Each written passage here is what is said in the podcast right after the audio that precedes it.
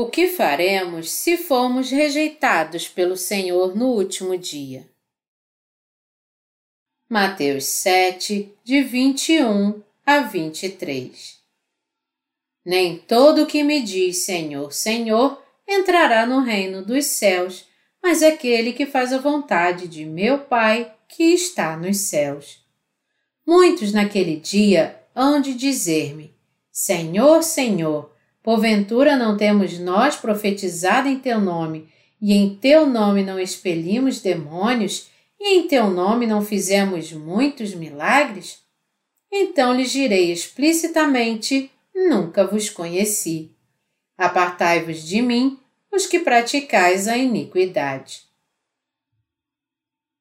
Todos que nasceram nesse mundo estão propensos a se apaixonar pelo menos uma vez na vida.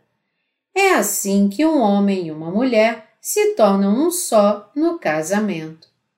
Mas para a maioria das pessoas também existe um tipo de amor que é chamado amor não correspondido. Existe o amor pela metade, em outras palavras, que se preocupa muito pouco com o que os outros sentem e com suas intenções. São poucos os tipos de amor assim que realmente geram frutos inteiros. Na maioria dos casos, acaba sendo o amor pela metade para uma só pessoa. Nesse caso, ele geralmente é esquecido com o tempo, permanecendo apenas como uma lembrança distante de uma dor no coração no passado. Mas existe também o amor obsessivo, que é muito pior do que o amor não correspondido. Há pessoas que são obcecadas pelo objeto do seu amor, mesmo que sejam rejeitadas muitas e muitas vezes. Em casos extremos, um amor obsessivo assim pode levar alguém a matar a pessoa amada. Estas pessoas obsessivas geralmente pensam e acreditam que a outra pessoa as ama de verdade também, quando de fato esse não é o caso.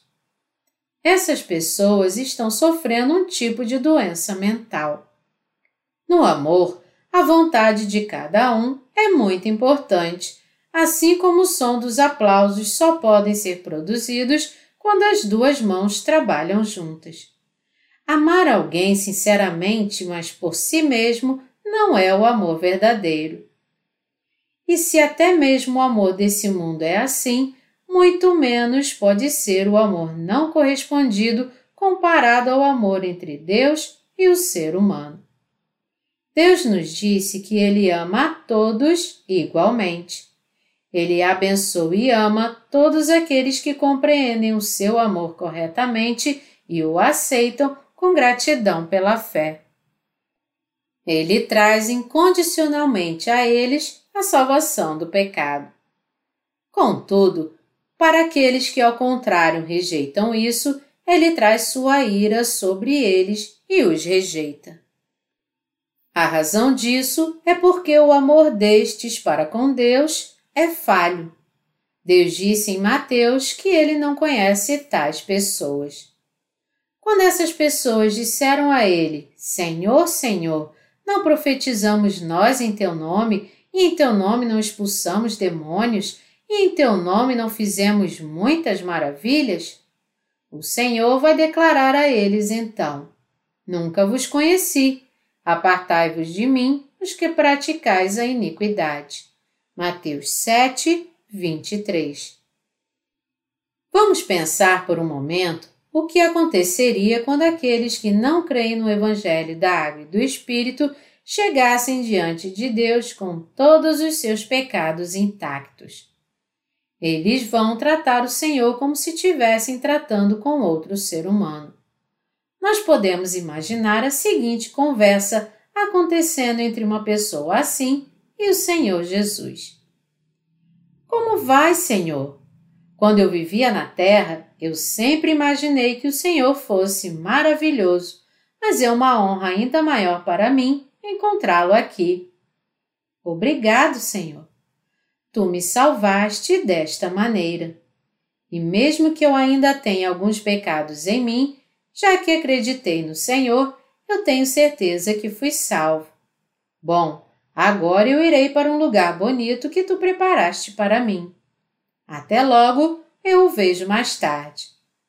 E quando esse homem tentar sair da sua presença, o Senhor o chama de volta, porque ele tem algumas palavras para dizer a ele. Espere! Aqueles que têm pecado não podem ir para esse lugar. Bom, é verdade que ainda há pecado em mim, mas eu acho que mesmo assim eu posso ir para lá, porque eu creio em Jesus como meu Salvador. Não, a coisa não é bem assim. Ainda há pecado em você, não há? Bom, há sim. Então ainda há pecado em mim. Então, como você ousa ir para o lugar que eu preparei somente para os que não têm pecado? Ouçam, joguem esse sujeito no fogo eterno para que ele sofra para sempre. Mas antes que eles façam isso, você tem que confessar seus pecados primeiro. Assim, o homem confessa abertamente e sem hesitar todos os pecados que ele antes havia cometido, dizendo: Bom, quando eu vivia no mundo, eu cometi estes e estes pecados. O Senhor então dirá a ele: Tudo bem, já é o suficiente. Você está mais do que preparado para ir para o inferno. Já que você tem pecados, vá para o inferno, onde é agradável e quente para um homem como você. O quê? Mas lá no mundo eu acreditei no Senhor. Eu profetizei em teu nome. Eu dei testemunho a tantas pessoas. Eu vendi minha casa para te servir. Eu ajudei muito aos órfãos. Eu ia frequentemente aos cultos de domingo. Eu curei muitas pessoas enfermas. Eu jejuei e me sacrifiquei muito pelo Senhor. E então, achando que tudo isso era simplesmente muito injusto, ele range os dentes tão ferozmente que parece que seus dentes vão quebrar. Podemos imaginar que a odontologia faria muito sucesso no inferno. Mas falando sério, todos os pecadores, mesmo aqueles que tenham crido em Jesus ou não, se eles não crerem em Jesus dentro da verdade do Evangelho da Água e do Espírito, todos eles estarão então condenados a ser lançados nesse lugar de fogo eterno. Em Jeremias 17, 1, Deus diz: O pecado de Judá está escrito com um ponteiro de ferro e com diamante pontiagudo, gravado na tábua do seu coração e nas pontas dos seus altares. Judá aqui se refere à tribo real dos israelitas, e Deus usou essa palavra para se referir a todo o povo de Israel.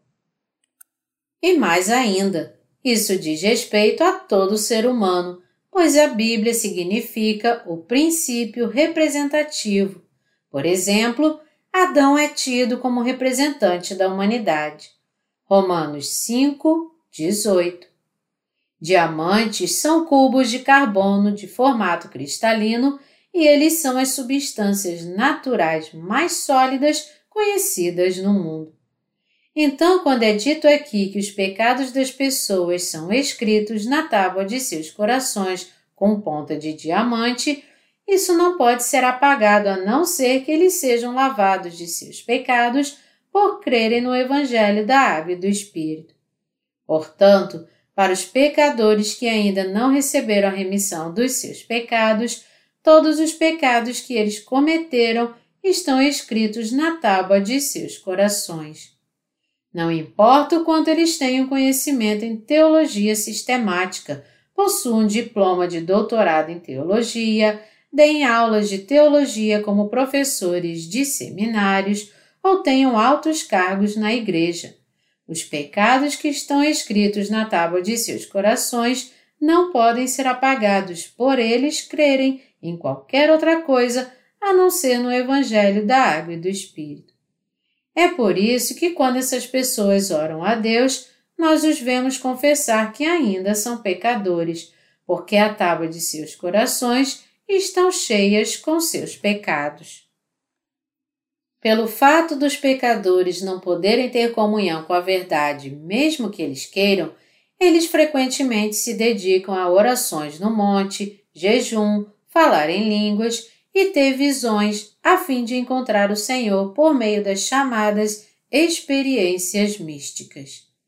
Mas no fim, todas essas coisas são feitas em vão e tudo o que eles fazem é levar uma vida enganosa de fé que engana seus próprios corações.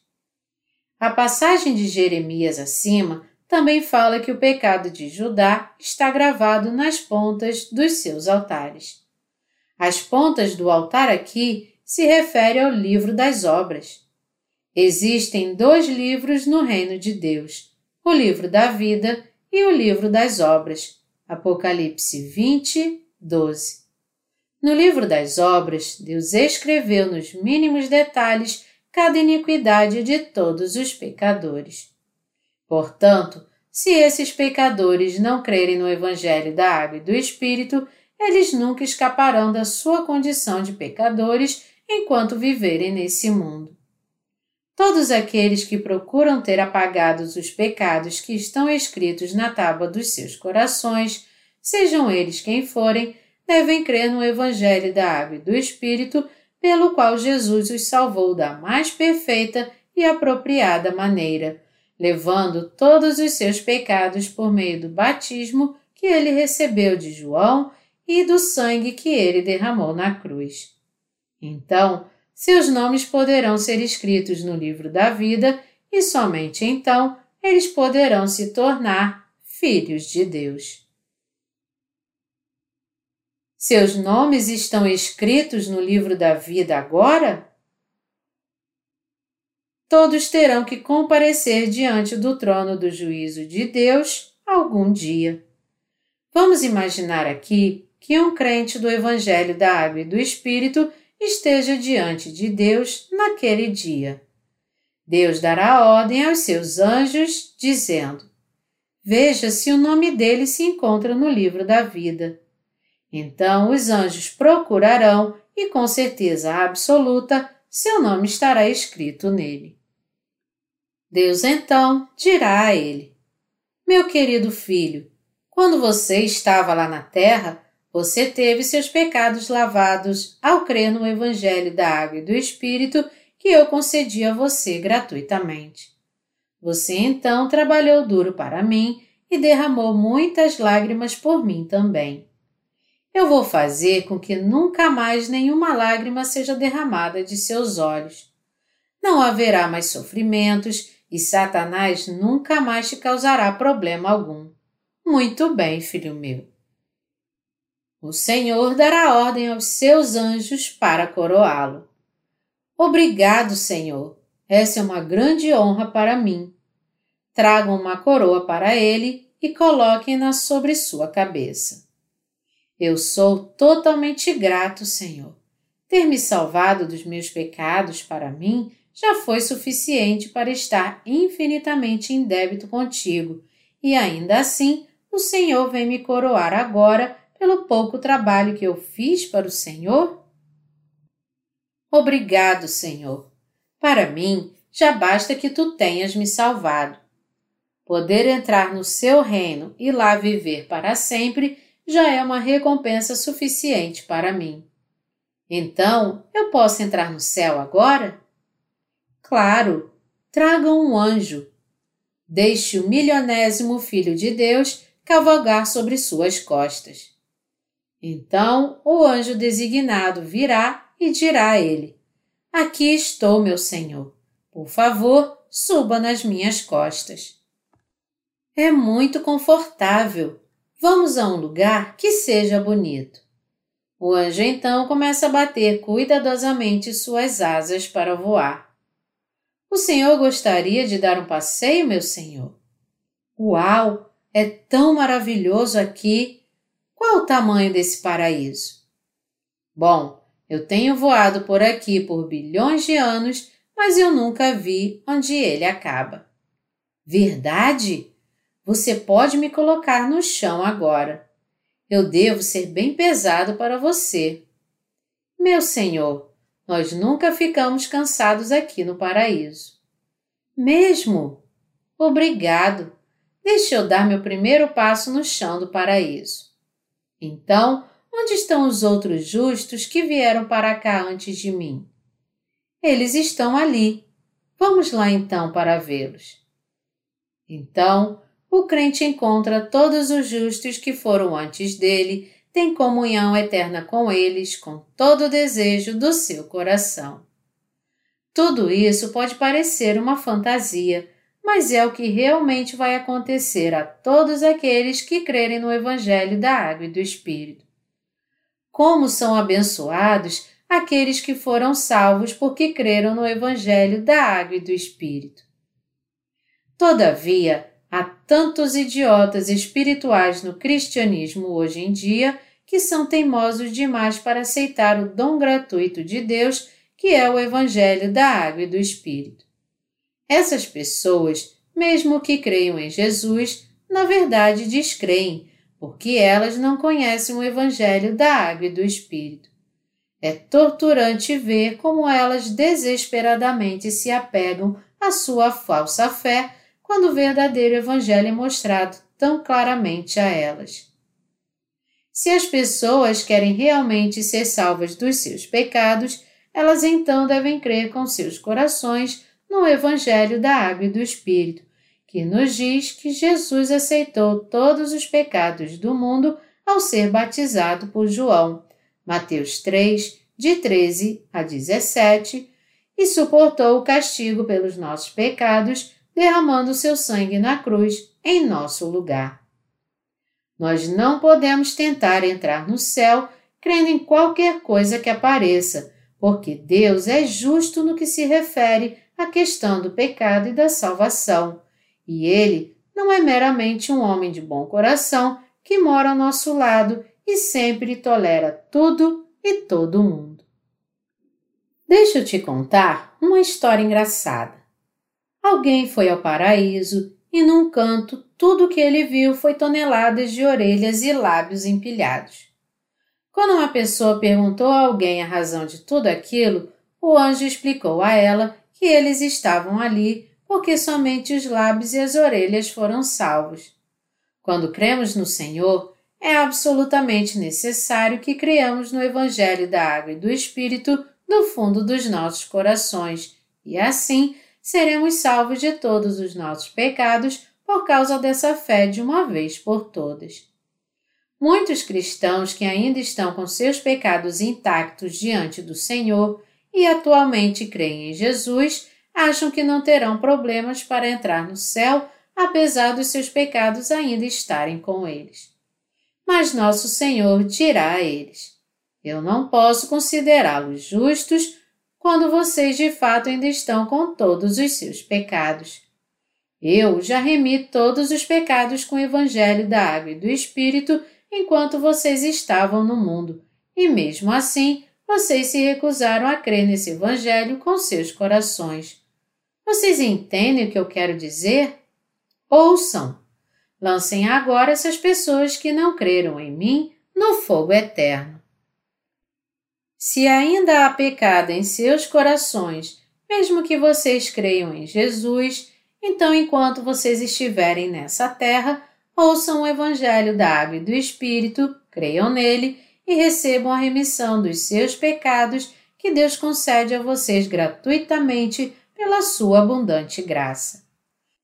Vocês devem entender que as almas que não fizerem assim serão todas lançadas no fogo eterno do inferno no mundo vindouro. Aqueles que afirmam não ter pecado, mesmo que seus pecados ainda permaneçam em seus corações, não estão fazendo outra coisa senão zombando de Deus e tentando enganá-lo. Quando chegar o dia de Deus julgar esse mundo, eles irão entender a grande diferença que há entre os justos e os pecadores. Nesse dia, todos eles irão entender porque o Senhor os exortou tão insistentemente a crer no Evangelho da Água e do Espírito e na remissão de pecados. E então todos eles irão se lamentar muito, arrependidos por não terem crido nele. Todos os cristãos podem crer em Jesus como Salvador da mesma forma, mas existe uma grande diferença da fé daqueles que receberam a remissão de pecados e daqueles que não. Os primeiros serão bem-vindos ao paraíso, porém os últimos serão lançados no inferno. Se você não reconhecer agora que a palavra do Evangelho da Água e do Espírito é a verdade sobre a remissão dos seus pecados, então mais tarde, no último dia, certamente será muito tarde para você. Existe pecado em seus corações, mesmo que vocês creiam em Jesus como Salvador? Se há, vocês também são pecadores. Jesus é o Salvador que condena aqueles que dizem que têm pecado. Isso significa, então, que estaria tudo bem se nós insistíssemos cegamente que não temos pecado? Esse não é o caso. Nós podemos nos tornar sem pecado somente quando cremos verdadeiramente no Evangelho da Água e do Espírito com nossos corações e somos lavados de todos os nossos pecados de uma vez por todas. O paraíso é um lugar onde podem entrar apenas aqueles que creem no Evangelho da Água e do Espírito que apagou completamente todos os nossos pecados. Receba agora a fé que te salva de todos os seus pecados, com o Evangelho da Água e do Espírito. Se você deixar para depois, será tarde demais. Mas antes que seja tarde demais, creia no Evangelho da Água e do Espírito e esteja pronto. Se vocês não aceitarem dentro dos seus corações o Evangelho da Água e do Espírito, a verdade da remissão de pecados, vocês então serão aprisionados no inferno. Todos os pecadores serão aprisionados no inferno, mas os justos viverão no paraíso. Quem poderia imaginar que receber a remissão de pecados crendo no Evangelho da Água e do Espírito seria tão precioso assim? Aqueles nesse mundo que ouvem o Evangelho da Água e do Espírito e creem nele são verdadeiramente afortunados. Eu louvo ao Senhor por esse Evangelho. Eu sou grato ao Senhor mais uma vez por nos ter salvo, todos nós que éramos pecadores de todos os pecados do mundo através do Evangelho da Água e do Espírito de uma vez por todas. Vocês também devem crer no poder do Evangelho da Água e do Espírito agora. Assim, todos vocês se tornarão filhos do próprio Deus para todo sempre. Aleluia!